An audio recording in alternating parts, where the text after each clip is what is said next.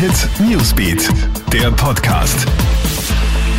Hi, schöner Montagabend aus der Krone Hit Newsbeat Redaktion. Jeremy Fernandes hier. Höchste Alarmbereitschaft von Feuerwehr und Rettungskräften in den letzten Stunden am Flughafen in Madrid. Ein Passagierflugzeug der Air Canada hat sich auf eine Notlandung vorbereitet. Was ist passiert?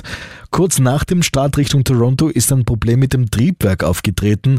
Das bestätigt die kanadische Fluggesellschaft. Um genug leicht für die Landung zu sein, hat die Boeing 767-300 stundenlang über Madrid gekreist, um Treibstoff zu verbrennen. Nun ist bestätigt, nach Stunden in der Luft landet die Maschine etwa kurz vor halb acht abends wieder sicher in der spanischen Hauptstadt. China gibt so im Umgang mit dem Coronavirus Fehler gemacht zu haben. Es soll Schwierigkeiten beim nationalen Notfallmanagement gegeben haben. Das System müsse deswegen verbessert werden, heißt es heute. Währenddessen sind jene sieben Österreicher, die gestern aus dem Corona-Gebiet zurückgekommen sind, negativ auf das Virus getestet worden und die Lufthansa Group gibt heute bekannt, dass die Austrian Airlines die Kinoflüge zumindest bis Ende Februar aussetzen wird. Auch Lufthansa und Swiss-Flüge sind von den Streichungen betroffen.